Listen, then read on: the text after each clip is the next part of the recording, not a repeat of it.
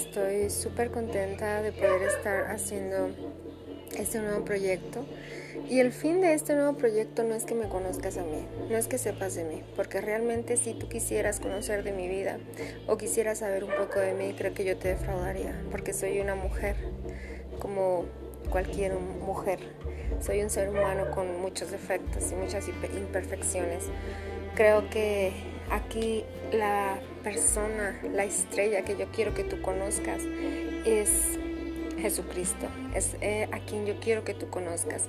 Quizá pueda contar un poco de mi vida, quizá tenga que contarte un poco de lo que ha pasado con mi vida, pero para que te des cuenta del gran poder de Dios. Y realmente quiero ocupar este espacio para que le conozcas, para que escuches este testimonio de vida, este testimonio real de lo que Dios hace de lo que Dios hace en, en, la vida de cada uno cuando tú te dispones.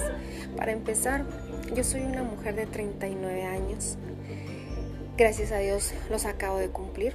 El año pasado yo empecé con una enfermedad súper grave. Era un dolor en mi estómago, era algo que yo pensaba que, que era algo pasajero, que era algo muy ligero. No sé, pensé al principio que algo me cayó mal. Cuando yo eh, fui al doctor, me dijeron que era algo muy sencillo, me dieron un medicamento, me mandaron a guardar reposo y yo lo creí de esta forma. Pero pasaba el tiempo y yo seguía con ese dolor un poquito más grande. Y se fue empeorando el dolor y se fue haciendo más grande y más grande y más grande.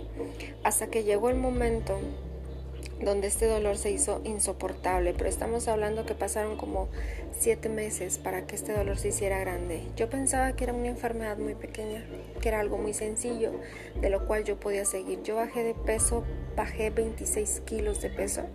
Te estoy hablando que yo soy una mujer de 1,73, entonces yo era una persona no gordita, pero sí era una persona llenita. Mi cuerpo estaba, era llenita. Yo bajé 26 kilos, ¿cómo? Ni siquiera me di cuenta, porque estaba tan ocupada en tantas cosas que no me daba cuenta que estaba pasando con mi cuerpo, mucho menos que pasaba con mi alma.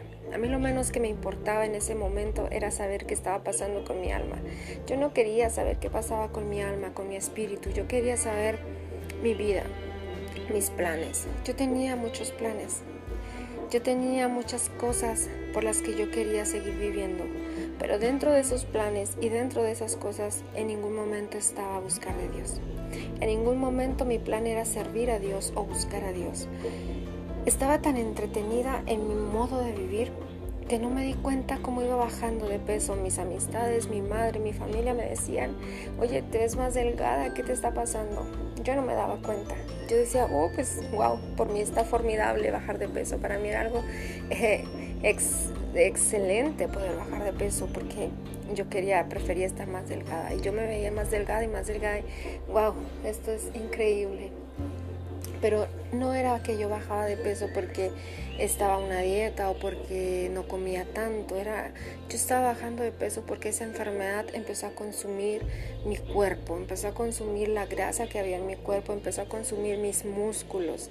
Cuando en noviembre del año pasado era ya insoportable el dolor.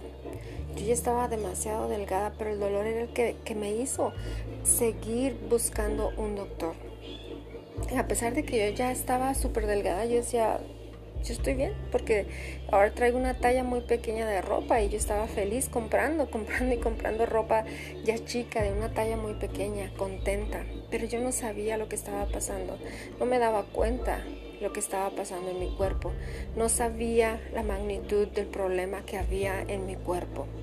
Y yo estaba ocupada en modelar ropa, tomándome fotos eh, con tallas más pequeñas, con pantalones que siempre quise usar y no podía. Yo estaba súper feliz y súper contenta. Recuerdo una ocasión que yo hice una sesión de fotos. Estaba con un dolor terrible, pero me maquillaron, me peiné y posé para unas fotos con ese dolor terrible en mi estómago. Para las fotos yo sonreía, para las fotos yo posaba como si nada pasara, pero yo cada vez que veo esas fotos yo me recuerdo esos momentos tan horribles porque era un dolor tan intenso y tan insoportable. Pero ese dolor no detenía mi vanidad o mi ego.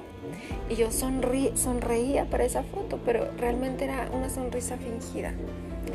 Em, Fui en noviembre del año pasado, del 2019, fui a consulta, fui a que me, que me revisaran ya más profundamente.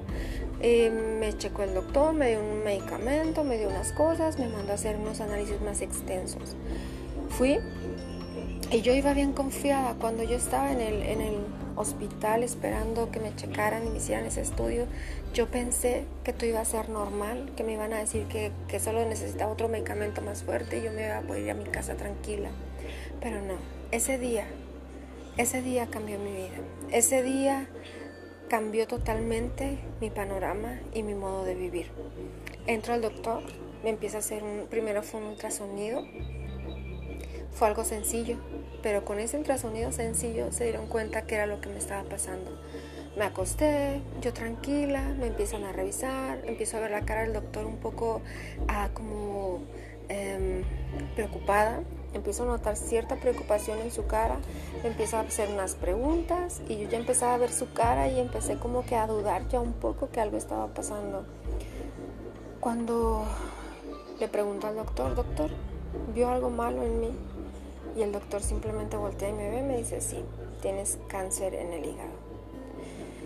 Cuando escuché esa palabra, mis piernas se durmieron. Sentí un temor tan terrible, sentí miedo, sentí, sentí que estaba fuera de este mundo, sentí que no estaba en ese lugar, sentí que estaba ah, totalmente fuera de esta tierra. Eh, por un momento como que no sabía qué estaba pasando, no lo entendía. Salí de ese lugar con las piernas que se me doblaban. No podía caminar bien, como si se me hubieran dormido las piernas de un solo momento. Fue una impresión súper grande. Y recuerdo que iba en el camino y empecé a llorar. Yo tengo tres hijos. Y empecé a llorar. Y empecé a pensar en mis hijos. Yo no me quería morir, yo no quería dejarlos. Y pensé en mi madre, somos muy unidas.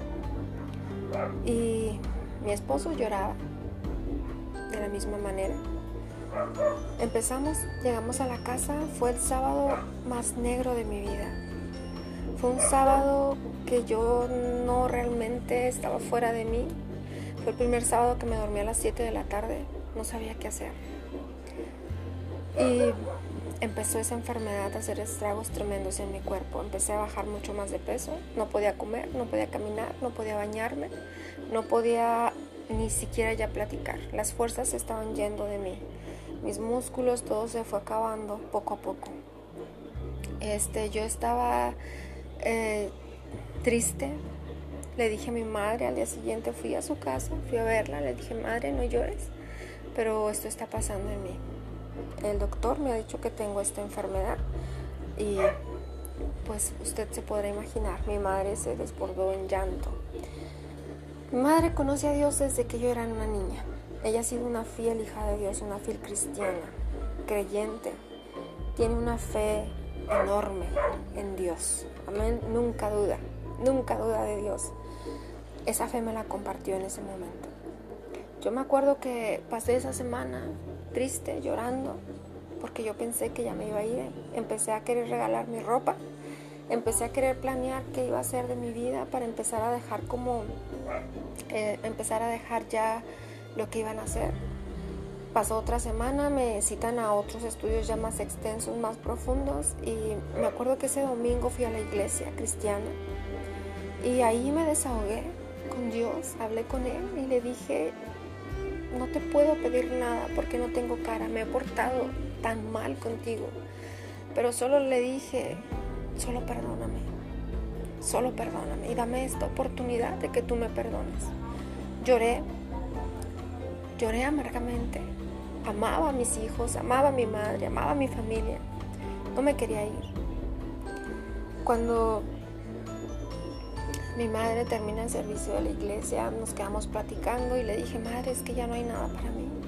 Esto se terminó. Me fui a mi casa, me acosté, no quería hablar con nadie. Estaba llorando. Me marca mi madre y me dice, Lisette, vamos a hacer una velada de oración tú y yo. Y vamos a clamar a Dios por un milagro. Y me alegró. Esa voz me alegró la vida, me alegró todo lo que yo, yo, yo tenía. Lo hicimos así, ella en su casa, yo en mi casa, y clamamos a Dios por un milagro. Toda la noche. Al día siguiente yo tenía un estudio.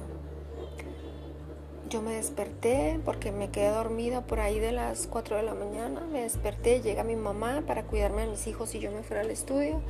Me dice, ¿qué pasa, Le Digo, madre, yo no sentí nada, pero yo le doy gracias a Dios por lo que hizo. Nos fuimos, mi esposo y yo, a que me terminaran de hacer ese estudio. Cuando me hacen ese estudio, la doctora me da otro diagnóstico ya un poco más favorable y me dice, yo no creo que tengas cáncer. Yo supe que ahí Dios me sanó. Esa noche Dios me sanó. Esa noche Dios hizo un gran milagro en mi vida. Nunca podría negar que Dios existe, porque Dios tocó mi cuerpo esa noche y sacó el cáncer de mi hígado. Esto fue de esta forma. Esto fue de esta manera. Dios hizo un milagro en mi vida.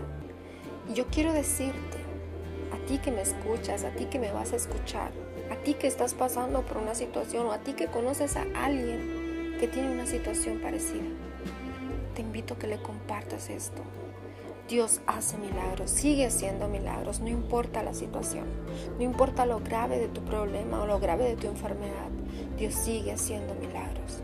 Dios es Dios y Dios se mueve a través, a través de los testimonios, a través de las palabras, a través de, las predicaciones, a través de que tú estés en tu casa y tú pidas con fe, Dios se mueve.